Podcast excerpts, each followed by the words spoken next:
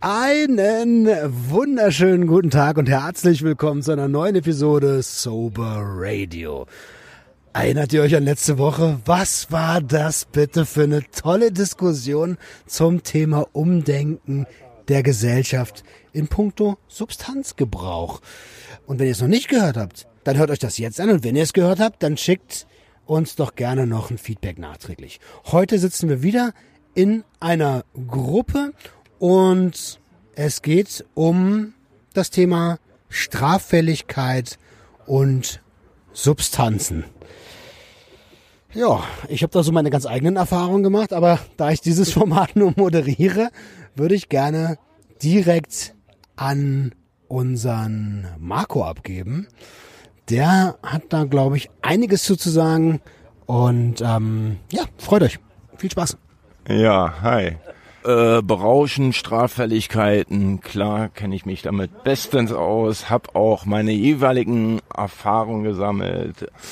Mit blauen Auge in der Jugend davon gekommen. Wir reden hier von viereinhalb Jahre, 14 reingekommen mit Unterbrechung, mit 21 rausgekommen. Äh, bewusst Alkohol und ewige Substanzen eingesetzt, weil ich ja wusste, es ist vorm Gericht auf der Anklagebank strafmildernd. Ne? Das war so der Einstieg eigentlich im Unterbewusstsein, aber um dann weiterhin äh, im Rahmen einer Jugendbewegung bei den Crash Kids in Berlin tätig zu sein. Das heißt, das ist so eine Jugendgruppe, ähm, die kriminell ist. Da waren wir praktisch eine Gang. Ne? Und schon ohne, also als Jugendlicher schon relativ früh eingestiegen in diese Kriminalität, weil es eben auch ja zu Hause nicht gepasst hatte mit Anerkennung, in der Schule äh, Schwierigkeiten hatte. Bin der jüngste von vielen Geschwistern und hat es in der Schule schwer gehabt halt, ne? Weil die älteren Geschwister äh, nun natürlich auch ein bisschen für Randale gesorgt haben, nicht ins Gesellschaftsbild gepackt, gepasst haben. Ne? Die waren so eher mehr äh, Heavy Metal Szene, Punk Szene und ja. Zehn Jahre ist der Altersunterschied und ja, da war es dann so irgendwo drunter gewesen ja, was haben diese machen die Substanzen? Die enthemmt, man ist vielleicht äh, hochsensibel in manchen Situationen, man wird mutig und dann rastet man schon mal aus, wenn man dennoch in der falschen Szene drin ist, obwohl man mehr den Sport geliebt hat, sowas wie Fußballstadienbesuche. Ja, und die Schiene ging bei mir immer weiter halt. Die Szene hat sich immer weiter erweitert und wir haben uns Entweder kamen wir gerade von einer Party von Samstag zu Sonntag, sind hin, egal zu was für ein Spiel. Entweder wurden wir schon vor, vorm Spiel verhaftet oder mittendrin oder danach. Und ja, eigentlich war es auch nur ein rauschender Zustand unter synthetischen Substanzen, Anführungszeichen, illegale Drohung. Aber wenn man weiß, wo man es herbekommt, äh, auch vom Tierarzt. ähm, ja, soll jetzt hier keine Trickschieberei sein, aber ja, da ging's weiter. Ne? Ist alles verjährt, ver, und so? Wird noch gesucht vom CIA und vom Staatsschutz natürlich, aber das macht ja hier nichts. Ich bin ja, ich bin jetzt gut Templer.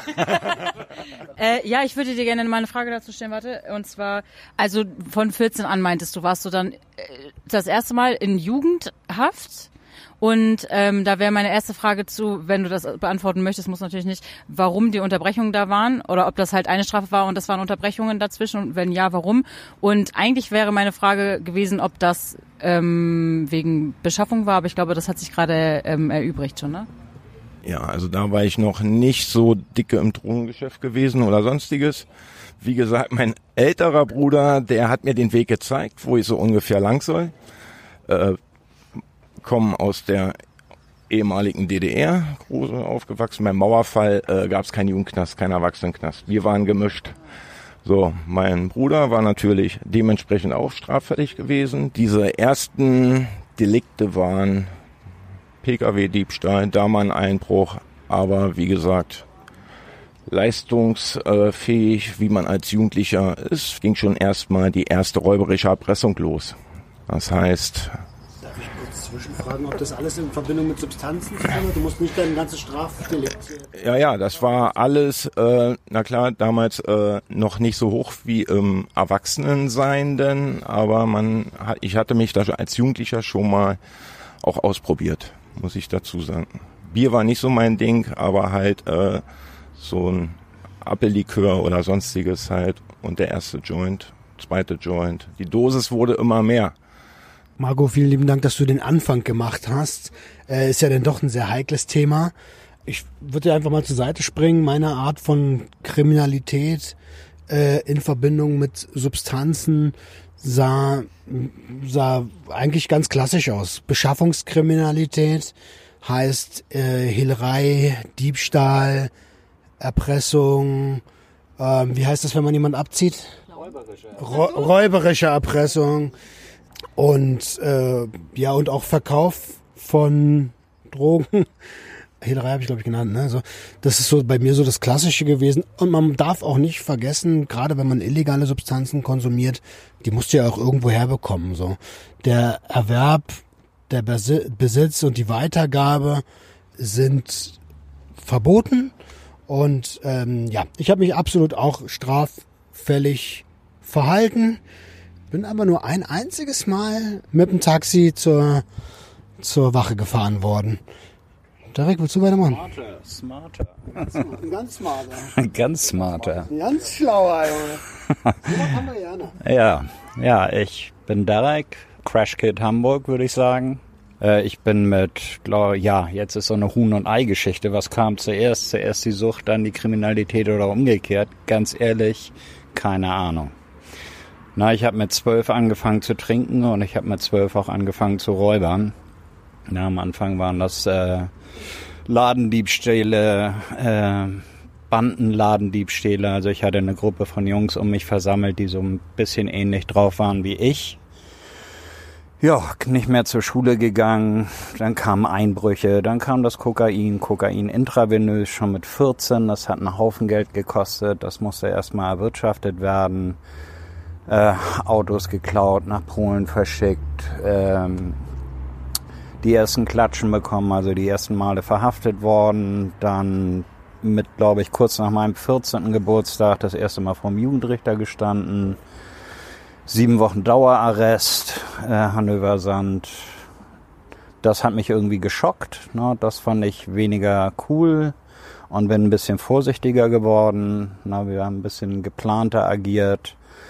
Ähm, dann kam der Heroinabsturz dazu. Dann wurden die Straftaten quasi irgendwie, wie soll ich das sagen, im Level etwas billiger. Also wir haben Flaschen geklaut, haben die in Kneipen verkauft oder kistenweise Kaffee und in irgendwelchen Kneipen. Also so um den Tageskonsum zu decken. Ja, na dann angefangen ein bisschen mit äh, illegalen Substanzen zu dealen, dann halt ein paar Klatschen gefangen wegen BTM, ja, dann irgendwann äh, in der offenen Szene gelandet am Hauptbahnhof, äh, da Heroin verkauft, um meinen eigenen Bedarf zu decken. Dann irgendwie noch eine Anklage wegen Förderung der Prostitution bekommen, weil ich halt auf dem Babystrich Heroin verkauft habe. Äh, und dann gab es einen, einen richtig großen, eine richtig große Klatsche. Also ich bin zu drei Jahren und sieben Monaten verurteilt worden. Mit, ich glaube, 21 war ich. Nee, Quatsch, ich war viel jünger, ich war 18 oder so. naja, auf jeden Fall, da hatte ich wenig Bock drauf und äh, habe mich vom Acker gemacht und war dann zwölf Jahre auf der Flucht. Bisschen durch Europa und dann in Italien hängen geblieben. Hab mein Problem natürlich mitgenommen. Ja, die Geschichte geht noch endlos weiter, aber jetzt habe ich keinen Bock mehr. Auch hier nochmal ein fettes Dankeschön. Ja, das ist nicht so selbstverständlich, dass man auch in der Öffentlichkeit über so eine Sachen spricht. Bevor, Schmörri, ich weiß, du hast gleich ein Thema, aber ich weiß, wir haben auch die andere Seite heute hier in der Runde. Der Frank ist da. Frank, äh, was macht denn das mit dir, wenn du jetzt hier so die ganzen Leute ihre, ihre Straftaten aufzählen hörst und du aber als Ordnungshüter unterwegs warst? Hallo, ich bin der Frank. Äh, Ich höre mir das hier mit sehr interessierten Ohren an. ich fand das sehr, ähm, es ist wie ein Krimi, wenn man das so liest, wenn man euch zuhören darf. Ja, ich habe in frühen Zeiten, wo ich noch Polizeibeamter war, an der Grenze nach Holland und Belgien und Luxemburg, äh, genügend Herrschaften, wie hier, mir vor mir sitzen, als Passagiere äh, bei der Einreise kontrolliert und ja, mit dem Zoll zusammen doch etliche Kilo an Rauschmich, sage ich immer dazu, äh, sicherstellen müssen. Ich konnte sie nicht weiterverkaufen. also ich sage mal nur, wer die Strecken damals kannte von Aachen nach Holland rüber, nach Maastricht, äh, da fuhr ein weinroter Schienenbus, wer die Dinger noch kannte, die gibt's heute nicht mehr. Dieselbetrieben, zwei Waggons. Da sitzen dann zwei Leute drin, es waren vier Leute, ich glaube insgesamt vier Passagiere, zwei waren da drin, zwei große Koffer, mal den Waggon bestiegen. Es hat gestunken nach Gras, also vier, also zwei von den vieren konnte man schon mal von vom Alter her und von überhaupt, die waren da drüben gewesen, haben Kaffee geholt, so zwei Omerchens und zwei andere saßen da und guckten in alle Himmelsrichtungen, wie wir wir mit vier äh, Uniformierten in diesen Waggon eingestiegen sind. Und dann im die Koffer. Alle haben verneint und haben gesagt, nein, kennen wir nicht. Die waren schon da, wie wir eingestiegen sind. Ne? Ja, jedenfalls, die Dinger waren voll mit, ich weiß nicht, wie hießen das damals noch? Afghane? Diese Platten, diese Platten waren das gewesen, ne? Aber voll bis oben hin. Da waren bestimmt 25 Kilo in jedem Koffer drin. Ne? Ja, die waren natürlich dann erstmal eingeladen worden, uns auf die Dienststelle zu begleiten. Und sonst so ein paar kleinere Aufgriffe. Äh, wir als Bundespolizei haben nichts mit dem äh, Rauschgiftschmuggel äh, zu tun gehabt. Das haben wir immer dann nur mit dem Zoll zusammen gemacht. Wenn wir was gefunden haben, haben sie natürlich informiert und haben nicht die Augen zugemacht. Heutzutage, seit 30 Jahren, bin ich äh, in der Justiz tätig und auch dort bin ich fast täglich, muss ich sagen, mit Leuten, die Alkohol, Drogen etc. pp. konsumieren, äh, habe ich zu tun, weil ich als Gerichtsvollzieher äh, in denen ihre Wohnungen, in ihre Privaträume rein muss und sehe vom Besteck auf dem Tisch bis zum Geruch, der mich fast umhaut im Flur, alles Mögliche. Aber es ist nicht meine Aufgabe. Ich habe die Leute nicht anzuschwärzen. Sie bieten mir nichts an. Ich kann mir nur Gedanken darüber machen, wenn ich natürlich sehe, dass da Kinder mit involviert sind. Kleine Kinder. Dann bin ich verpflichtet, eine Mitteilung ans Jugendamt zu machen. Über meine Feststellung. Was die da draus machen, ist eine ganz andere Geschichte. Na, aber ich werde nicht meine 110 rausdrücken und sagen, hier, kommt mal kurz her. Was anderes ist, wenn ich polizeiliche Unterstützung brauche, die mich eigentlich nur schützen sollen bei meiner Amtshandlung und nebenbei Eigenleben entwickeln die Kollegen von der Polizei und die Bude auf den Kopf stellen und dabei dann fündig werden. Das ist eigentlich nicht meine Sache. Aber das geht mich nichts an. Ich selbst werde nicht mehr den Spürhund rausholen. Das interessiert mich dann nicht mehr. Also Frank, vielen lieben Dank, dass du da bist. Wenn du Lust hast und noch ein bisschen fit in den ganzen Paragraphen gedöns bist, so, okay, dann nicht. Eigentlich bin ich doch straffällig geworden. Das hat mir gerade hier mein Kollege nebenan gesagt. Da ich ja Alkoholprobleme habe und ich öfters mit mehr als 0,8 plus durch die Gegend gefahren bin, sowohl im Dienst als auch privat, ähm, habe ich mich garantiert straffällig gemacht. Ich habe nur das Glück gehabt, dass ich nie erwischt wurde. Ich gehe weiter an Schmörri. Findest du, ich meine, du wirst ja auch schon viel gesehen haben, sei es jetzt bei der Polizei oder als Gerichtsvollzieher, ist es nicht wahnsinnig erschreckend, wie hoch der Anteil an Konsumenten eigentlich ist oder wie hoch die Süchtigen auch sind? Ja, ich, vielleicht bin ich auch ein bisschen blind auf dem Auge, weil ich selbst nie konsumiert habe. Dadurch bin ich nicht mehr Polizist, weil ich blind auf einem Auge bin. Nur mal so am Rande. Ähm, ja, ich, Alkohol, ja. Erschreckend, ich sag mal, übertrieben in jeder zweiten Bude. Ne, findest du irgendjemanden, der ein bisschen mehr äh, trinkt, als ihm eigentlich gut tut? Was so die BDM-Geschichten angeht, weiß ich, kann ich so jetzt nicht explizit wirklich sagen, in dem Bereich, wo ich tätig bin. Auch da wird's das geben, nur ich habe bis jetzt da noch nicht, wie gesagt, bis auf ein paar Mal ein Besteck oder Löffel und sonst was auf dem Tisch gefunden, eine Kerze und so die Utensilien, aber selbst Nein, ich weiß, kenne wohl einige, aber selbst in den Wohnungen drin ist mir das nicht mehr aufgefallen. Alkohol ja, in allen Varianten. Dann ähm, ja, würde ich noch einmal ganz gerne ganz kurz über meine Erfahrungen berichten. Also ähm, einige von euch werden mich ja vielleicht noch kennen. Ich war ja, ich glaube, in der dritten Episode oder so mit dabei, also relativ eine am Anfang. Da hatte ich das auch schon mal angeschnitten. Bei mir ähm, liegt ja auch schon seit frühester Teenagerzeit eine Suchterkrankung vor oder beziehungsweise ja, ich werde jetzt mit 14 noch nicht suchterkrankt gewesen sein, aber ich habe mit 14 schon angefangen, alles mögliche an illegalen Substanzen zu konsumieren und habe vorher auch schon Zigaretten geraucht und habe getrunken und was weiß ich nicht, wenn ich auch Alkohol immer super scheiße fand.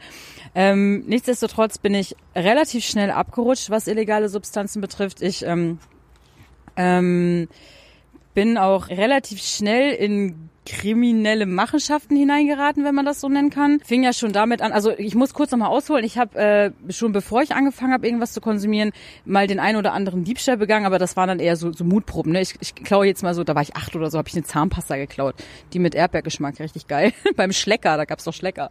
Und all so eine Sachen. Dementsprechend war mir das Klauen halt zum Beispiel schon mal nicht, nicht unbekannt, sagen wir mal so. Ähm, und das fing schon relativ früh an, als ich da mit 14 irgendwie, 14, 15 meine Zeit hatte, in der ich, in der ich sehr viel Ecstasy zum Beispiel konsumiert habe, hatten wir mm, ich nenne es jetzt mal in meiner Situation damals das Glück, dass meine beste Freundin jemanden kannte, der damit gedealt hat. Dementsprechend waren wir erstmal versorgt. Als der dann aber hochgenommen wurde, musste das halt irgendwie anders her. Meine Freundin hatte genug Geld von ihren Eltern und ich habe da aber auch schon geschaut, dass ich klauen kann. Nicht unbedingt dann beim Schlecker die Schachtel kippen oder so, sondern da habe ich das erstmal meine Eltern halt auch beklaut oder meine Mutter in dem Fall. Meine Mutter war alleinerziehend und ähm, Genau.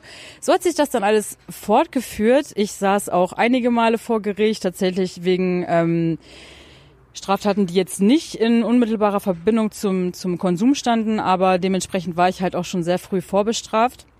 Bin ähm, mit 19 endgültig von zu Hause ausgezogen, bin dann nach Schleswig-Holstein gekommen und ähm, ab da ging es ja dann nochmal rapide bergab. Ich bin relativ schnell in die Obdachlosigkeit gerutscht, äh, war relativ schnell das erste Mal auf Entgiftung und bin dann da mit Subutex in Berührung gekommen. Für die Leute, die nicht wissen, was Subutex ist, Subutex ist ein Heroinersatzstoff, den halt Heroinabhängige bekommen, um vom Heroin wegzukommen, ganz plump gesagt jetzt.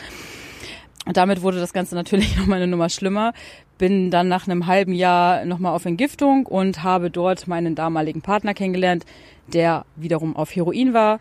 Mit dem war ich dann richtig auf der Straße, also wirklich tagelang draußen in Hamburg rumgeeiert und weiß ich nicht wo, zwischen Hamburg und Elmshorn gependelt zwischendurch nochmal bei meiner Familie zu Hause gewesen. Ähm, da wurden dann, da habe ich wohl schon Spritzen unter, unter der Couch liegen lassen, wie auch immer die da hinkamen, hat meine Mutter dann gefunden und so ein Scheiß. Also das war dann wirklich so Nonplusultra.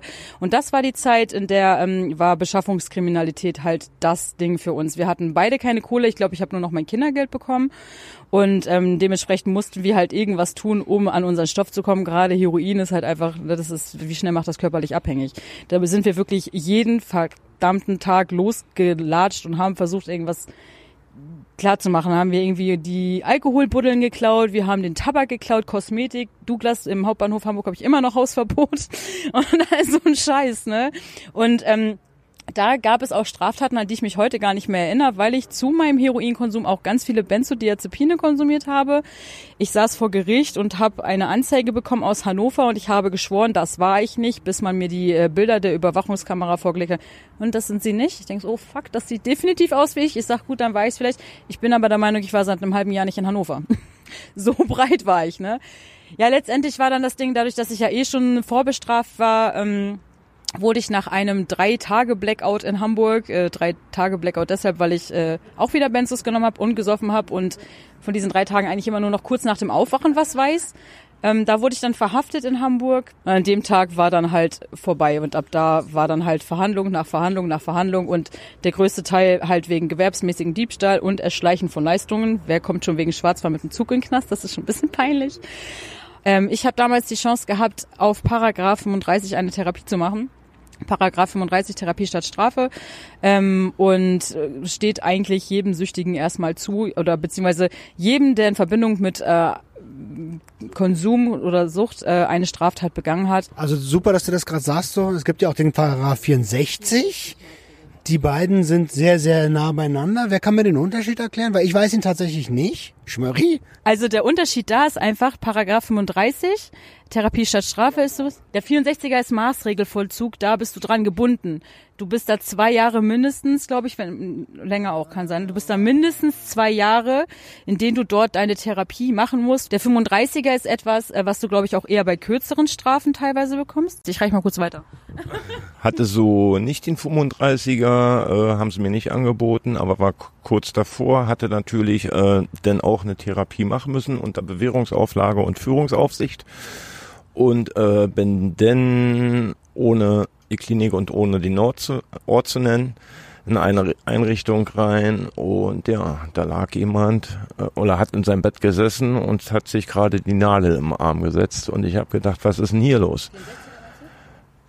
Er war äh, mit einem 64-Jährigen, ich glaube, das war ein knallhartes äh, Gewaltdelikt, was er hatte und kam dann mit den 35er, ich glaube, auf zwei Drittel oder auf Halbstrafe wurde der dann angeboten in die stationäre Rehabilitation.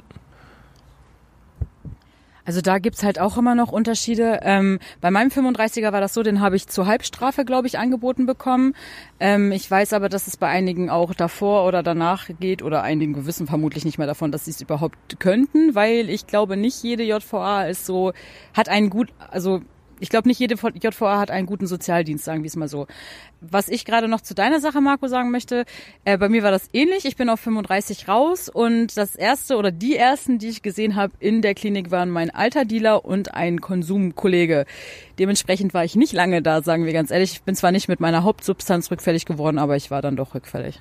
Bisher habe ich hier wenig Wertendes gehört, was eigentlich auch ganz gut ist. Wir wollen nämlich gar nicht werten, wir wollen nur sagen, wie es ist. Aber ich weiß aus äh, der Erfahrung, dass viele meiner Freunde auch eine Vergangenheit hinter sich haben in Verbindung mit Sucht, auf die sie gar nicht stolz sind und die sie, wenn wir darüber sprechen, sie auch triggert. Und an der Stelle möchte ich äh, ja da auch auf jeden Fall mal kurz darauf hinweisen, dass manche ihre ihre Taten auch echt äh, schlecht verarbeiten können und dass das Erlebte immer wieder hochholt, wenn sie darüber reden, weil da immer noch auch ein Mensch hintersteckt und nicht nur ein, ein Krimineller oder ein Abhängiger. Ja, wer, äh, Gerald, hast du, hast du was zu der Thematik zu sagen? Mich hat man mit 2,73 Promille aus dem Verkehr ziehen müssen, weil ich auch mein Auto auf dem Acker geparkt habe, sehr viel Glück gehabt habe, weil ich nicht in den entgegenkommenden Verkehr gefahren bin und auch nicht die äh, Birke umgefahren habe, die da im Weg stand. Dennoch äh, fühle ich mich äh, oder habe mich kurz nachdem ich den Alkohol beiseite gestellt habe, für viele Dinge schuldig gefühlt. Schuldig geworden bin ich an meiner großen Tochter, die oft auf ihren Vater hat warten müssen, der versprochen hat, das Vaterwochenende, was ihr zustand, auch zu erfüllen und die dann, immer wenn sie ein Auto hörte, an die Tür gelaufen ist und Papa Papa gerufen hat. Und wenn ich kam, war ich. Und äh, das sind Dinge, die werden zwar gerichtlich nicht geahndet, aber Sie schneiden Wunden in die Seelen von Menschen, zumindest in die von meiner Tochter, von meiner Großen, und in die von mir. Und äh, so gibt es noch andere äh, Dinge, wo ich schuldig geworden bin. Und ich glaube, das gehört mit in das große Thema Straffälligkeiten oder schuldig werden in Verbindung mit Substanzen. Und dann fühle ich mich doch wiederum dazugehörig und nicht mehr so klein, wie ich das eben noch gesagt habe, weil ich einfach auch schuldig geworden bin in Verbindung mit Substanzen. Hallo wieder, hier ist der Michael, der Superguide. Ich kann dem Gerald eben nur zustimmen. Ich habe mich eben auch gefragt beim Zuhören, wow, haben die Dinge angestellt. Aber wie Gerald eben es auch sagte, ich bin mit 3,6 Promille noch Auto gefahren und das bestimmt öfters. Ähm, das letzte Mal hat's halt geknallt, da hat man mir dann den Führerschein abgenommen. Das war das Ende meiner, zu Recht, das Ende meiner säuferischen Laufbahn, der Anfang meines Endes. Aber was ich davor gemacht habe, dass ich mit meiner großen Tochter, wie er, nach Rostock in Urlaub gefahren bin und sie saß hinten und ich habe vorne beim Fahren Wodka getrunken während dem Fahren. Das sind Sachen, die ich mir nie verzeihen werde und die genauso schuld, schuldig macht, und nicht nur das, was im Gesetzbuch steht, sondern das, was wir anderen antun, es oft auf die leichte Schulter nehmen. Und da will ich dazu sagen, äh, Angehörige von Süchtigen werden sehr stark, äh, die leiden sehr stark darunter. Und am meisten die Allerkleinsten. Und das sind unsere Kinder. Und da werde ich, diese Schuld werde ich niemals loswerden. Also da erstmal danke für all diese Eindrücke so. Ich habe gerade von hinten, als der Michael gesagt hat, ja, zu Recht, da habe ich gerade von hinten gerufen, ja, die haben dir den zu Recht weggenommen. Ähm, und zwar gar nicht, weil ich irgendwie denke, er hätte bestraft werden müssen, sondern einfach aus dem Schutz der Allgemeinheit, aus der aus dem Blickwinkel so, weil wenn, also ich kenne es von meinem Opa, der hat mich auch äh, gefahren, war auch immer leicht betrunken, ohne jetzt die Promillezahlen zu wissen, aber da waren viele, viele wirklich gefährliche Verkehrssituationen dabei. Und ähm, früher habe ich das gar nicht gecheckt, früher war es für mich ganz normal so, ne? Heute denke ich so, Alter, what the fuck, wir hätten jede Sekunde draufgehen können. Ich muss auch sagen, ähm, ich selber habe ja noch keinen Führerschein. Ich mache den jetzt gerade erst und ich glaube, das ist auch gut so. Ich weiß nicht, was passiert wäre, hätte ich ihn schon eher gemacht. Ich muss aber sagen, ich, ich merke jetzt auch, wenn du mich ja zum Beispiel erzählst oder du, Gerald, ich merke schon, gerade wenn es um Alkohol am Steuer geht, dass ich doch, der erste Impuls ist mal so, ich so ein nervöses Zucken und denke mir so, ist das, ist das euer Ernst? Und dann ist mein erster Impuls irgendwie zu urteilen, aber dann kommt wieder der Gedanke, was hättest du denn gemacht? Ganz ehrlich, wie oft saß ich denn bei Leuten im Auto, die übelst drauf waren, auf Ecstasy, Koks oder weiß ich nicht, oder auf LSD und oh, ich kann viel besser fahren jetzt auf einmal und wir fanden das alle total geil und ich, ich sag ganz ehrlich, ich weiß nicht, was ich gemacht hätte, wenn ich, wenn ich ähm, äh, früher schon einen Führerschein gehabt hätte. Nur, dass ich halt damals noch nicht so gesoffen habe. Bei mir waren es halt die illegalen Substanzen, aber auch da ist man ja nicht unbedingt immer über vorsichtig. Ich wäre auf jeden Fall gefahren und ähm, an der Stelle, also einer meiner besten Freunde ist damals an Baum gefahren, weil er unter MDMA-Einfluss und unter Alkoholeinfluss gefahren ist. Nein, der ist tot. Der ist halt äh, ja, gegen Baum gefahren, viel zu viel, drei Insassen, alle anderen haben überlebt, er ist gestorben. Die Familie war rumänisch, das heißt, die Beerdigung hat mit offenem Sarg stattgefunden, also nicht die Beerdigung an sich, sondern vor der Beerdigung offener Sarg und wir haben da alle noch mal äh, reinschauen können so. Und das ist echt nicht nicht schön. Ähm, Christian, du hattest was ja, ich wollte nochmal sagen zu dem Alkohol am Steuer. Du hast völlig zu Recht gesagt, dass du da so ein Rrr kriegst, ne? so eine Abwehrreaktion, die völlig, völlig richtig ist natürlich. Ich glaube aber, dass in unserer Gesellschaft die alkoholisierte Autofahrt als Kavaliersdelikt ähm, betrachtet wird und viele diese Reaktion nicht haben. Ich kann von mir selber sagen, dass ich jahrelang alkoholisiert Auto gefahren bin und wenn ich zu Hause gefragt wurde, hast du was getrunken eigentlich, dann habe ich gesagt, nee, kann doch gar nicht sein, ich bin doch mit dem Auto da. Also ich habe das sogar so so benutzt, das Autofahren, um zu, zu recht, äh, um zu behaupten oder um meine Behauptung, dass ich nicht getrunken habe, zu untermauern. Ähm, ja, ich glaube, die, die, die, dass, die, die, dass es als Kavalier, Kavaliersdelikt gesehen wird, ist ein großes Problem. Äh, wir haben ja einen Polizisten in der Reihe, einen Ex-Polizisten. Ähm, wie hast denn du das früher gehandhabt? Wenn du, hast du Verkehrskontrollen durchgeführt und wie hast du das gehandhabt?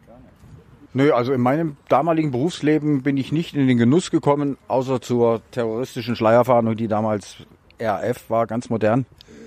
RAF war damals noch ganz modern und da haben wir schon, aber nicht auf Alkohol, sondern auf andere, haben unsere Augenmerk auf andere Prioritäten gesetzt.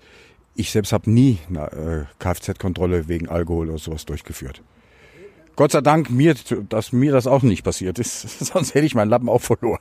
Ich muss da jetzt dazu sagen, ähm, ich bin ein Delta-Trinker. Das bedeutet, dass ich kontinuierlich Alkohol getrunken habe, rund um die Uhr im alkoholisierten Zustand war. Und wenn ich ähm, zurück analysiere, dass ich zu meinem Führerscheinentzug 3,6 Promille hatte und da noch Auto fahren konnte, oder gemacht habe. Ich weiß es zwar nicht mehr, diese Fahrt, aber ich habe es gemacht. Dann ähm, rechne ich zurück, da ich weiß, dass ich morgens schon mit dem Schnaps angefangen habe und habe nachts mit Schnaps aufgehört, hatte ich laut meinen Berechnungen zu jeder Uhrzeit an jedem Tag 1,8 bis 2,2 Promille. Und in diesem Zustand hat niemand etwas gemerkt. Und in diesem Zustand bin ich immer Auto gefahren. Immer unter zwei Promille. Und da greife ich mir an den Kopf. Das ist unverantwortlich. Mein Führerschein war weg. Nach zwei Jahren habe ich ihn wiederbekommen. Sofort, weil ich offen und ehrlich war bei dem Idiotentest. Dann bin ich viele, viele Jahre bin ich Auto gefahren. Und viele, viele Jahre habe ich gehofft, weil ich es immer mal gesehen habe, könnte ich nicht mehr kontrolliert werden. Und dann komme ich von der Autobahn runter und dann stehen sie unten und halten mich tatsächlich an. Und der Polizist an meinem linken Fenster will mich kontrollieren, haben sie etwas getrunken. Und da habe ich den angestrahlt und habe mich gefreut. Ich warte seit 15 Jahren auf diesen Tag. Nein, ich habe seit 15 Jahren nichts mehr getrunken. Da haben wir uns beide so gefreut. Das war ein schönes Erlebnis. Ja, das glaube ich dir sofort. Wenn man so dann geiert, dass man angehalten wird. ähm, du hast gerade Idiotentest gesagt, du meinst den MPU, ne? Medizinisch-psychische Untersuchung, glaube ich. Psychologische. Ähm, Gisbert, du hast gerade gesagt, äh, Kavaliersdelikt ist heute nicht mehr so. Ähm, hast du da Erfahrungen? Ja, also ich habe wie gesagt einmal Erfahrung damit gemacht. Also damals habe ich auch auf diese besoffenen Idioten geschimpft, die dann äh, Auto gefahren sind. Und bei mir war es tatsächlich so, dass ich im Außendienst tätig war. Ich bin im Jahr so 90.000 Kilometer gefahren wenigstens und ähm, tagsüber habe ich mir das Trinken schon irgendwie verkniffen. Ich musste meine Termine wahrnehmen und dergleichen. Mit Fahne war das nicht so gut und habe dann abends aber auch nicht zugeschlagen und bin dann am nächsten Tag, wenn ich das Auto dabei hatte, eben mit Restalkohol gefahren. Und ähm, das ist auch etwas, was ich immer sehr unterschätzt habe. Und ähm, und äh, je öfter ich das gemacht habe, umso laxer wurde ja auch der Umgang damit. Und äh, im Grunde habe ich mich ja auch nicht als Alkoholiker gefühlt. Ich habe ja meinen Job noch erledigen können und äh, bin dann wohl trotzdem mit Restalkohol gefahren, bis das dann irgendwann tatsächlich der Klassiker war, die Weihnachtsfeier, ähm, auf der ich mich dann auch noch gestritten hatte. Jedenfalls habe ich noch meine sechs, sieben Stunden im Auto geschlafen und bin dann losgefahren und hatte trotzdem noch äh, 2,4 Promille, als ich gepustet hatte und ähm, bin dann gefragt worden, ob ich mir vorstellen könnte, ein Problem mit Alkohol zu haben. Und äh, das konnte ich dann eigentlich auch nur bejahen und ich denke nicht, dass das dann auch abgehandelt wurde wie ein Kavaliersdelikt. Das war also ein tatsächlich echter Strafbefehl, den muss sie wirklich ernst nehmen. Und ähm, alle Konsequenzen danach, also die waren schon äh, ziemlich schwierig. Also erstmal, was den Job anging, sowieso. Und ähm, ich bin also ganz knapp noch daran vorbeigeschlittert, hier überhaupt vorbestraft zu sein. Und ähm, von daher denke ich, ähm, wird das in dieser Gesellschaft wohl nicht mehr so ganz als Kavaliersdelikt gehandhabt, wie ich das so von früher her noch kenne. Im Vertrieb war das Usus, dass man gesoffen hat. Und, äh, und ich kenne genügend Brauereivertreter, die auch auf ihrem Dörfchen unterwegs waren mit Alkohol. Und äh, das äh, kannte ich eben anders, als es bei mir der Fall war. Und da bin ich auch ganz froh drüber. Ich bin gespannt, ähm, ob wir, äh, mit wie viel bist du erwischt worden? Ja, ich glaube, wir reden, also ich glaube, Christian meinte andere Promillezahlen. Nein, ich meinte nicht nur andere Promillezahlen, sondern ich meinte ähm, auch, wie ähm, alkoholisiert Autofahren in der Gesellschaft gesehen wird und nicht, wie es von der Polizei gehandhabt wird. Ich glaube, dass da noch ein großer Unterschied ist. Dass mit dem Auto zu einer äh, Geburtstagsfeier gefahren wird, im vollen Bewusstsein, dass dort Alkohol konsumiert wird und dann der berühmte Schleichweg genutzt wird, um dann eben wieder nach Hause zu fahren. Das ist etwas, was sich, was sich gesellschaftlich einfach bei uns noch äh, oder was gesellschaftlich einfach un bei uns noch unterwegs ist. Auf der anderen Seite sehe ich aber auch einen, einen Wandel, äh, wo eine zunehmende Verantwortung schon da ist. Und äh, das wiederum äh, beruhigt mich und freut mich. Äh, das andere kann ich nur verurteilen. Micha, du hattest noch eine Frage, wenn ich richtig mich erinnere. Mir wurde mit 3,6 Promille der Führerschein entzogen und da bin ich noch Auto gefahren. Was ich an diesem Abend leider nicht mehr weiß, aber ich bin gefahren. Und wenn ich weiß, um die Uhrzeit habe ich Schnaps getrunken und dort Bier und dann wieder Schnaps, dann rechne ich mir aus, dass ich zu jeder Uhrzeit, egal welchen Tag, 1,8 bis 2 oder 2 Promille hatte. Und das wurde mir nicht angemerkt in diesem Zustand. Und ich bin immer Auto gefahren mit 2 Promille.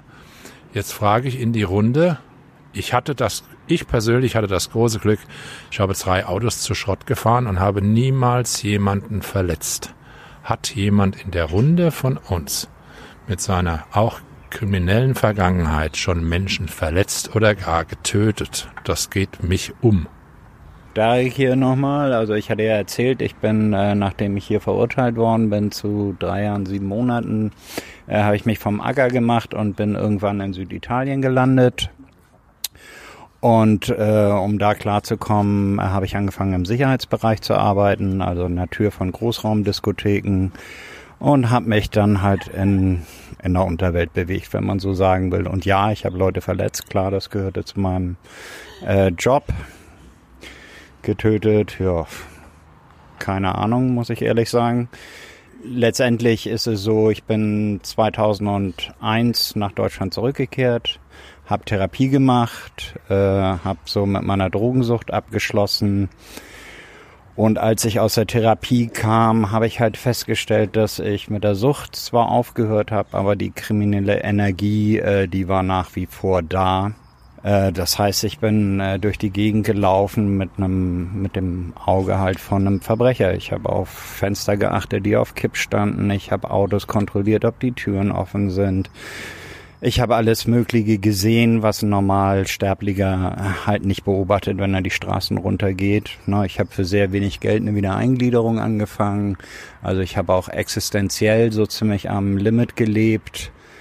Und es war im Prinzip fast nochmal so schwer, nicht rückfällig zu werden als Straftäter, so wie es war, mit der Sucht quasi abzuschließen. Also das war nochmal eine Nummer für sich. Man hat einfach diesen Blick dafür, ne? Ich habe das bis heute. Also ich gehe auch durch die Straße und so, aha, aha, mh, was geht hier ab? Ah ja, okay, cool. Als, also das sind halt so Sachen, die, vielleicht wird man die nie ganz rauskriegen. Oder so diese Angst vor den, vor der Polizei ähm, was jetzt, also wobei Angst ist es jetzt nicht mehr wirklich, aber ich merke schon noch, dass wenn die hinter mir sind oder so, dass ich dann so kurz mal durchatmen muss, so, ne? ja, aber ähm, um zur Frage zurückzukommen, äh, ist mir gerade aufgefallen, also ich war halt, äh, ich habe so die ein oder andere Ohrfeige damals mal verteilt in meinen jungen Jahren, aber ich war eigentlich nie der Mensch, der sich geprügelt hat, weil ich dafür auch, ich war halt auch einfach übertrieben schüchtern und voll der Schisser. Und im Gegenteil war ich eigentlich diejenige, die immer aufs Maul bekommen hat.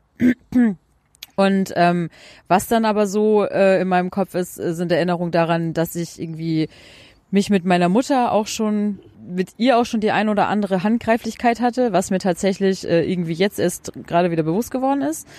Kann mich jetzt auch nicht mehr so ganz, also es ist jetzt nicht so, als hätten wir uns da übelst verprügelt oder so, aber es war auf jeden Fall schon, also das, also da bin ich jetzt nicht stolz drauf, aber ich erinnere mich noch daran, dass auf jeden Fall die Kinder in der Nachbarschaft auch immer davon gesprochen haben, dass die Super Nanny vielleicht mal zu uns kommen sollte. Also es wusste jeder Bescheid eigentlich, was bei mir und meiner Mutter los ist. Meine Nachbarschaft war assi. ähm, ja, das dazu und äh, was mir auf jeden Fall auch in Erinnerung geblieben ist. Also ich habe äh, auch die eine oder andere Beziehung hinter mir, die so von häuslicher Gewalt geprägt war und der letzte ähm, nee, nicht der letzte, aber der ähm, Partner, den Partner, den ich hatte, als ich auf Heroin war, da war das auf jeden Fall dann so, dass wir nach einer Auseinandersetzung, die wir mal während eines extremen Rausches in Hamburg hatten, äh, nachdem war dann irgendwie so das Eis gebrochen, sage ich jetzt mal. Ab da, ähm, ja, war unsere Beziehung eigentlich nur noch voll von Prügeleien, Prügeleien und so weiter. Ähm, und war letztendlich so, dass es ähm, paar Tage vor seiner Verhaftung so war, dass ich wirklich dachte, wir bringen uns jetzt einfach um. Also ich, ich dachte wirklich, an dem Tag geht einer von uns beiden drauf, weil irgendwie ich fast aus dem Fenster geflogen bin, er fast einen fetten, massiven Aschenbecher gegen den Kopf bekommen und all so eine Scheiße. Und ähm, ja, das sind so die Erinnerungen, die ich an physische Gewalt zumindest habe. Und äh, was aber ganz klar ist, dass ich natürlich während meiner Sucht ähm, emotional sehr viel Schaden angerichtet habe, wenn man das so sagen kann. Alleine meiner Mutter auch gegenüber, ne? Oder generell auch Menschen, denen ich scheinbar wichtiger war, als es mir bewusst war. Ähm, ja, sowas halt, ne? Habe ich jemanden verletzt körperlich? Nein, habe ich nicht. Ich habe äh, Spiegel getrunken. Ich bin morgens, mittags, äh, ähm, abends und nachts angetrunken und betrunken Auto gefahren. Ich wurde nie angehalten. Ich habe nie ein Auto zu Schrott gefahren und ich habe nie jemanden verletzt. Aber ähm, ich bin Alkoholiker. Natürlich habe ich Menschen verletzt, wenn auch nicht körperlich. Ja, hab auch kein umgebracht. Äh, körperliche Gewalt, natürlich, wenn man selber Gewalt erfährt, teilt man auch irgendwo aus. Äh, man hat so ein Feingefühl dafür entwickelt, ähm, wann es soweit ist, wann es losgehen kann. Und ja, trotz vor Corona schon alle auf, auf anderthalb Meter auf Abstand gehalten. Und ja, wurde ich irgendwo bedrängt, wie auch immer, habe mich unsicher gefühlt, äh, hat es nicht lange gedauert, gerade so in Stadiennähe, Diskotheken, wo sowieso die Hemmschwelle schon ein bisschen niedriger ist, wo man den Mut mit Leichtsinn auch verwechselt, ähm, ja, Stärkere überlebt und ja, ansonsten natürlich äh, genauso emotional Familie verletzt, äh, ganze Umfeld in diesem Zusammenhang eigentlich doch Mord, weil die Freundschaften irgendwann auseinandergehen. Äh, man lebt sich auseinander, egal ob Beziehung, Freundschaft oder wie auch immer. Und äh, ja, in Liebe loslassen und immer wieder den Neustart beginnen, dann denke ich, äh, war schon irgendwo der richtige Weg. Und das ist ja dann auch, ja, irgendwie in diese Richtung. Aber es war auch wenn es sehr emotional für mich Süchtigen selber war, jahrelange, 20 Jahre lange Freundschaften, egal wie, in welche Richtung zu pflegen, diese Brennpunkte dann zu verlassen. Das war dann sehr, sehr traurig auch gewesen und so ein Kampf und ja, irgendwie gibt's trotzdem Anlaufstellen und einen Weg daraus. Also erstmal danke in die Runde, bevor ich gleich an unseren Ex-Polizisten abgebe und da nachfrage, welche Form von Gewalt er ausgeübt oder erfahren hat. Also ich bin mir ziemlich sicher, dass ich niemanden getötet habe, jedenfalls nicht in dem Sinne, den wir uns jetzt alle vorstellen. Ich war früher ein ziemlicher Bastard, ähm, habe Gewalt ausgeübt, ähm, besonders besonders psychische Gewalt an Menschen und ich weiß natürlich nicht, da was, wie, wie, wie sie die sich weiterentwickelt haben. Ich weiß das nicht, was aus denen geworden ist. Und ähm, wenn es um ähm, um dieses klassische Abziehen geht, so ich will deine Schuhe oder ich will dein Geld oder ich will deine Dosen oder sowas, dann dann kann es gut sein, dass da auch mal Gewalt ausgeübt wurde. Frank. Ja, ich habe während meiner Alkoholphase bestimmt einige Menschen verletzt, aber nicht körperlich, sondern mit meinen Worten. Wenn ich noch mein, an meine Kinder und meine Frau denke, wie die dort saßen, äh, mich angeschaut haben, was dann für mich der ausschlaggebende Grund gewesen ist, aufzuhören. Äh, dienstlich, muss ich sagen, habe ich bestimmt einige Menschen verletzt. Das war den etlichen Demonstrationen, wo wir damals eingesetzt wurden, ist geschuldet. Es gab ein polizeiliches Gegenüber, die wollten uns äh, an die Wäsche, wir mussten denen an die Wäsche und da blieb es nicht aus, dass es da ein wenig Haue gab. Dienstlich angeordnet und durchgeführt. So, sonst habe ich dazu eigentlich nichts zu sagen. Dann lasst uns doch noch mal kurz ähm, und ich würde sagen, das machen wir auch als Ausstieg. Es ist spät. Ähm, noch mal kurz darüber sprechen. Äh, ja, wie wie sind wir aus der Kriminalität herausgekommen, beziehungsweise aus der Sucht? Wie erzählt, mir wurde an Heiligabend der Führerschein entnommen. Ich hatte einen Unfall gebaut und mein drittes Auto zu Schrott gefahren. Ich stand dann irgendwann nachts um halb zwei so ungefähr an der Hauswand, habe die zwei Hände erhoben, an die Wand drücken müssen. Hatte ich Handschellen an? Ich weiß es nicht mehr. Ich wurde dann mit auf die Wache genommen, da wurde mein Alkoholzustand gemessen. Mit 3,6 Promille wurde mir klar, dass ich aus dieser Sache nicht mehr rauskomme. Hier läuft gewaltig etwas schief. Ich wurde dann von der Familie gedrängt, in Therapie zu gehen. Ich hatte eine ambulante Therapie direkt bei mir in der Nähe. Ich habe der guten Frau immer schön Ja gesagt und habe auch mitgearbeitet. Das hat mir auch was gebracht. Und am nach fünf Monaten war ich dann bei meinem Hausarzt, um wieder eine Verlängerung für die Krankenkasse zu beantragen. Er hat mir dann vorgeworfen, dass ich nicht genügend mitarbeite, dass ich mich nicht genug weiterentwickle und wenn ich das nicht tun würde, würde die Krankenkasse mir keine weiteren Therapien genehmigen. Das hat mir die Füße weggerissen. Ich hatte Angst. Das war das Ende für mich. Zwölf Stunden später habe ich aufgehört zu saufen. Seitdem kein Tropfen mehr. Alleine, ohne Ärzte, möchte ich niemanden raten. Aber diese Entscheidung und diese knallharten Worte dieses Arztes, die haben mich dazu gebracht, aufzuhören. Und seitdem bin ich trocken, mir geht's gut, ich habe ein tolles Leben, es ist sehr lebenswert, ohne Drogen. Mm, jo, also bei mir wurde es ja amtlich, nachdem ich den Führerschein verloren habe. Äh, das heißt, ich habe ja noch mit Restalkohol 2,4 Promille gepustet. Letztendlich waren es dann 1,9 bei der Blutentnahme. Und äh, damit war auch für mich klar, dass ich da ein Alkoholproblem habe, also süchtig bin. Und äh, da blieb mir dann eigentlich nur noch eine Entscheidung dafür oder dagegen. Und ich habe mich tatsächlich erstmal dafür entschieden, zu trinken. Und habe mir das dann auch geldmäßig einteilen können. Es hat dann ungefähr für vier, fünf Jahre reichen müssen. Und es hat es auch.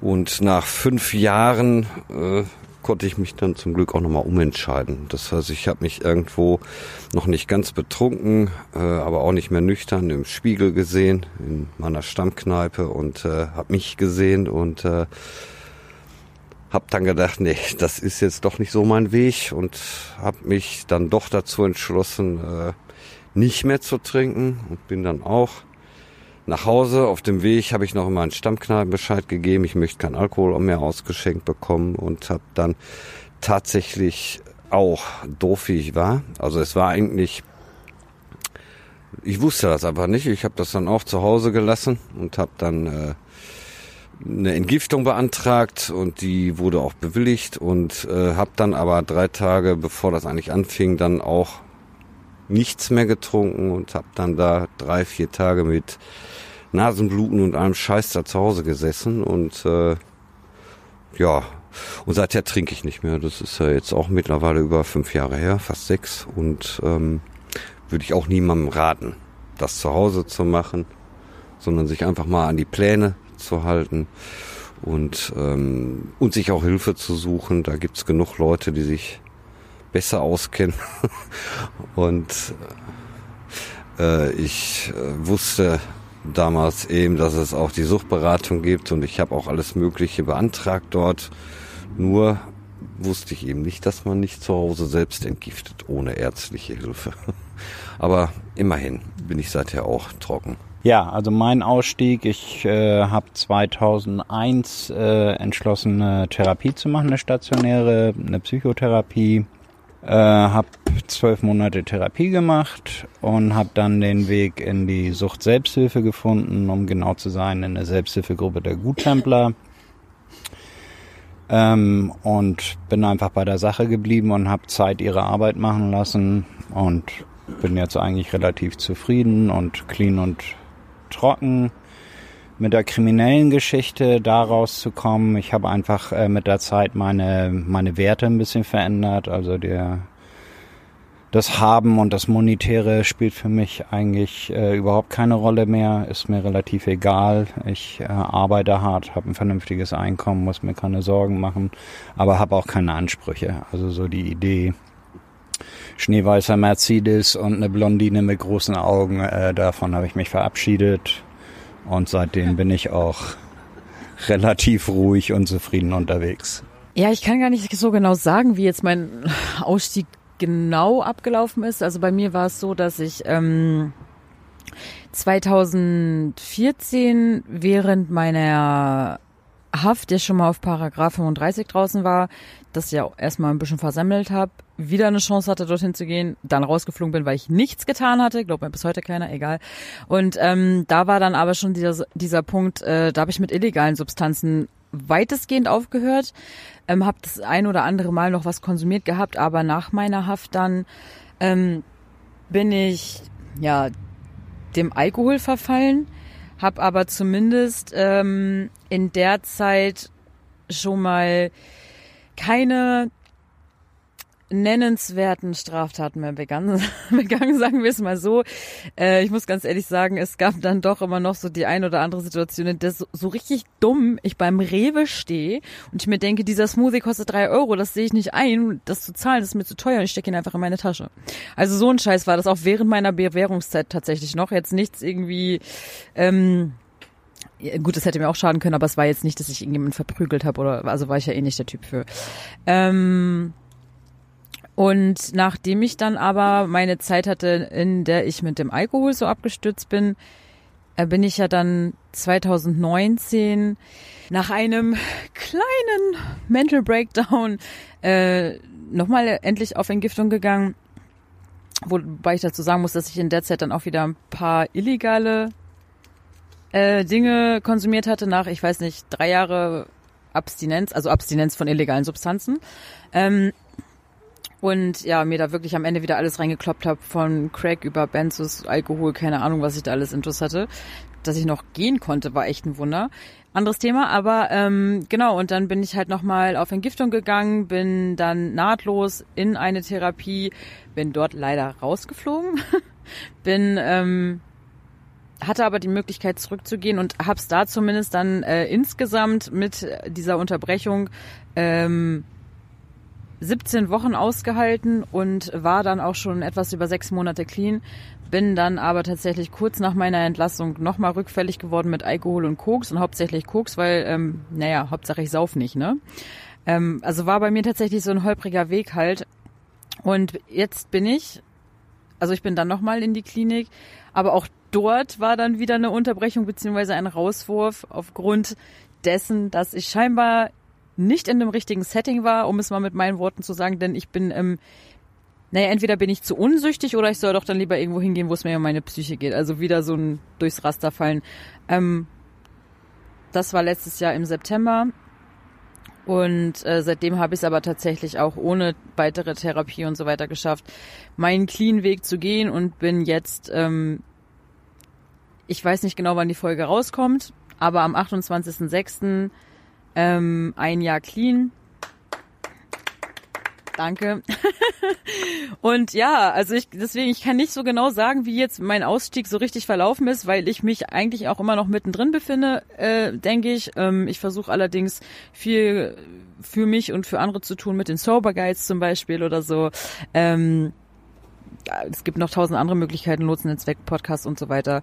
Äh, sind alles Dinge, ja, die zu meinem Ausstieg noch beitragen ich, vers ich versuche es wirklich ganz kurz zu machen. Ähm, ich habe ähm, ich habe Spiegel getrunken und ich habe heimlich getrunken und meine Familie wusste nichts davon. Meine Frau ist da co-abhängig mit reingewachsen und auf einem Famili Familienurlaub ist mein gesamtes Lügengebäude zusammengebrochen, in sich zusammengefallen und ich bin sozusagen aufgeflogen.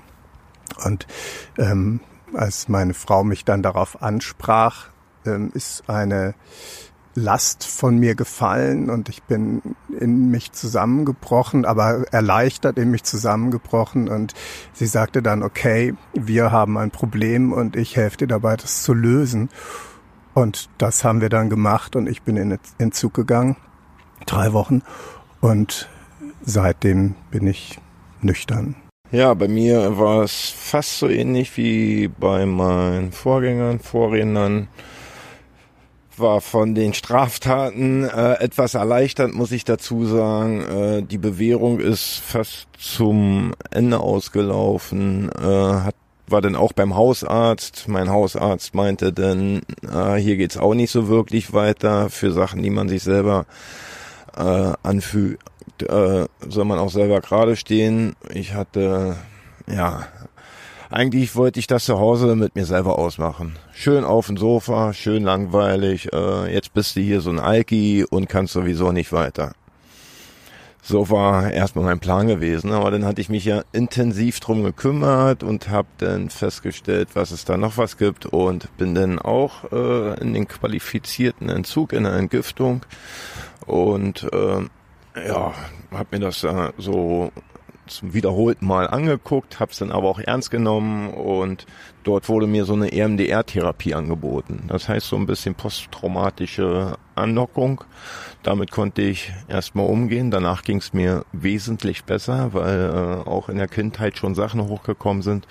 Von da aus ähm, mit Sozialarbeiter auch so ein Nahtlosprogramm ausgearbeitet und bin im Anschluss in die ambulante Therapie, einmal eine Woche zum persönlichen Gespräch, einmal dort auch hin zum Gruppengespräch und abends, jeden Abend vom Montag bis Samstag um 18.30 Uhr oder um 19 Uhr öffnet sich irgendwo eine Tür für die Selbsthilfegruppe.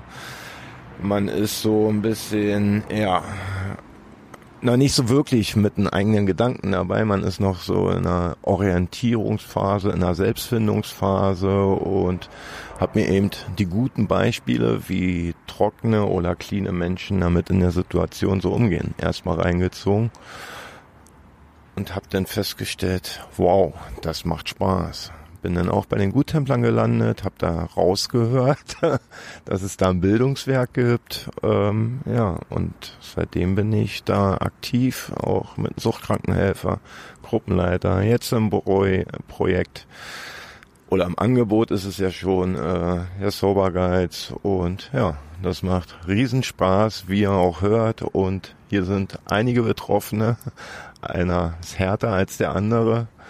Und ja, wir sind unter uns und der Austausch ist Spaß, macht Spaß und ja, alles gut. Nachdem ich äh, von meiner Familie zur Therapie geschickt wurde, äh, die ich dann auch äh, dankbar gefolgt bin, um meine Ruhe zu haben äh, und äh, für mich eine Entschuldigung zu haben, so nach dem Motto, er tut ja was, bin ich dann immer wieder äh, rückfällig geworden oder um das mal anders zu sagen, ich habe immer wieder Trinkpausen eingelegt, die ich aber schon äh, immer auch äh, mit Besuchen bei der Selbsthilfegruppe oder bei den Selbsthilfegruppen ausgefüllt habe. Leider konnte mich das in, aus irgendwelchen Gründen überhaupt noch nicht erreichen. Äh, ich habe es nicht verinnerlicht. Ich habe zwar gehört, was gesagt wurde, aber es ist nicht in das Bauchgefühl übergegangen. Und so sind zwei Jahre letztendlich äh, vorübergegangen. Ich hatte dann schon keine Arbeit mehr. Äh, meine Gesundheit äh, war dahin. Ich nehme für mich also tatsächlich in Anspruch, meine Bauchspeicheldrüse kaputt gesoffen zu haben, mich zum Typ 1 Diabetiker getrunken zu haben. Und ich war mehr oder weniger isoliert, war alleine. Meine Familie war weg äh, und es war keiner mehr da, äh, mit dem ich mich unterhalten konnte. Als dann mir mein Vermieter auch noch sagte, er will mich hier raushaben, äh, drohte mir das, das äh, Dach über dem Kopf auch noch weggenommen zu werden, beziehungsweise ich sollte es verlieren. Und da kam ich tatsächlich ins Nachdenken. Das war das erste Mal, dass ich ernsthaft über die Frage nachgedacht habe, wie willst du weiterleben? Willst du elendig zugrunde gehen oder möchtest du leben? Und da habe ich mich tatsächlich fürs Leben entschieden oder entscheiden können, wie auch immer. Habe dann einen sogenannten kalten Entzug gemacht. Ich sage das hier ausdrücklich. Das ist mein Weg gewesen aber kein Weg, den man empfehlen kann und darf. Wer sowas macht, äh, bitte immer unter ärztlicher Aufsicht. Und bin dann tatsächlich sofort in die beiden Gruppen, die ich vorher schon immer sporadisch besucht habe, gegangen. Das heißt, ich habe zweimal die Woche äh, eine Selbsthilfegruppe besucht und gleichzeitig noch eine ambulante Therapie gemacht, sodass meine Woche dreimal mit Therapie und Selbsthilfegesprächen ausgefüllt war. Und so konnte ich bis heute dauerhaft trocken werden und bleiben und äh, engagiere mich bei den Sober bei den Guttemplern in der Selbsthilfe, weil ich es für mich als gesellschaftlichen Beitrag empfinde, den ich gerne leiste. Ähm, bevor ich jetzt gleich nochmal den Frank gebe, äh, ich, ich würde bei mir einfach nur die kriminelle Geschichte erwähnen, weil alles andere habe ich schon ganz, ganz oft erzählt. Und äh, ja, wie bin ich aus der, also wa warum bin ich überhaupt kriminell gewesen? Ich glaube, die Frage ist viel einfacher. Ähm, ich hatte keine Kohle so. Und als ich angefangen habe, ähm, beruflich äh, voranzukommen, mich entschieden habe, dass ich dann vielleicht doch nicht immer nur in dem Wohnwagen bei meinen Großeltern leben möchte und von Hartz IV leben will, so. Ähm, und das erst die ersten Male eigenes Geld verdient habe, da wurde dann so langsam klar, okay, wenn du Geld verdienst, so, dann musst du halt nicht mehr so viel Scheiße bauen, um ja, um Kohle zu haben für für was auch immer, für Essen, für Trinken, für Saufen, für Drogen, für alles Mögliche halt. Ähm, und je weiter die berufliche Karriere anstieg, desto desto weniger wurde die Kriminalität. Und ähm, ja, das einzige Kriminelle, was ich bis 2019 gemacht habe, ist halt der Erwerb von von meinen psychotropen Substanzen, die ich konsumiert habe. Aber anders wäre ich auch den, an den Scheiß nicht rangekommen, wenn man es nicht kriminell macht. Also, ja, that's it. Heute mache ich das nicht mehr. Frank. So, lange Rede, kurzer Sinn. Bei mir war es so, dass ich eben mit Unterbrechung von neun Jahren Trinkpause, muss ich heute sagen, zwei Therapien äh, hinter mich gebracht habe. Die zweite und letzte, hoffe ich, in meinem Leben habe ich angetreten, nachdem äh, ich ähm, zu Hause bemerkt habe in meinem Familienverbund, es läuft nicht so, wie ich mir das in meinem Suffkopf eigentlich alles so vorgestellt habe. Wenn ich mich dann abends aufs Sofa gesetzt habe im volldruckenden Zustand und habe dann in die Augen meiner Frau und in meiner Augen meiner Töchter geschaut, die mich dann mal besucht haben, wenn sie mal kamen. Verständlicherweise, was wollen die mit besoffenen Vater? Äh, dann hat es mich irgendwann mal so gerissen, ohne Fremdeinwirkung gesagt, ich bin weder gezwungen worden noch sonst was, dass ich gesagt habe, Leute, ich fahre morgen.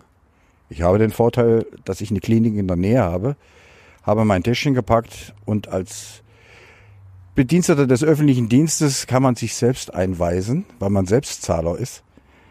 Und bin da hingegangen, habe gesagt, guten Tag, die kannten mich ja durch meine Selbstvorstellung der Selbsthilfegruppen, wo ich dann einmal im Monat aufgeschlagen bin. Und diesmal war ich als Patient dort und dann haben die mich dann gleich aufgenommen. Ich habe auch zu Hause entgiftet. Also ich bin mit 0,0 eingerückt. Ähm, ja, wurde dort nochmal medikamentös etwas ruhig gestellt, dass ich da keinen Flattermann kriege und äh, habe dann meine acht Wochen, mehr kriegen wir als im Beamter im öffentlichen Dienst nicht, habe dort meine Therapie abgerissen und bin anschließend äh, wieder meine Selbsthilfegruppe rein, wo ich vorher Leiter war, pausiert habe, logischerweise, danach wieder den Posten übernommen habe, weil kein anderer machen wollte. Also man hat mir noch nicht mal eine Bedenkzeit gegeben. Äh, habe mich dann in Sobergeiz angeschlossen, die ich auch schon kenne von dem ersten Ausbildungsgang, aber den musste ich ja aufgrund meines Rückfalles ja abbrechen, wo ich wieder aufgeschlagen bin und mit den Leuten hier versuche, demnächst anderen Menschen zu helfen. Ihr Lieben, es war eine lange Episode, eine umfangreiche Episode zur Kriminalität in Verbindung mit Substanzen oder nennen wir es mal Gewalt in Verbindung mit Substanzen.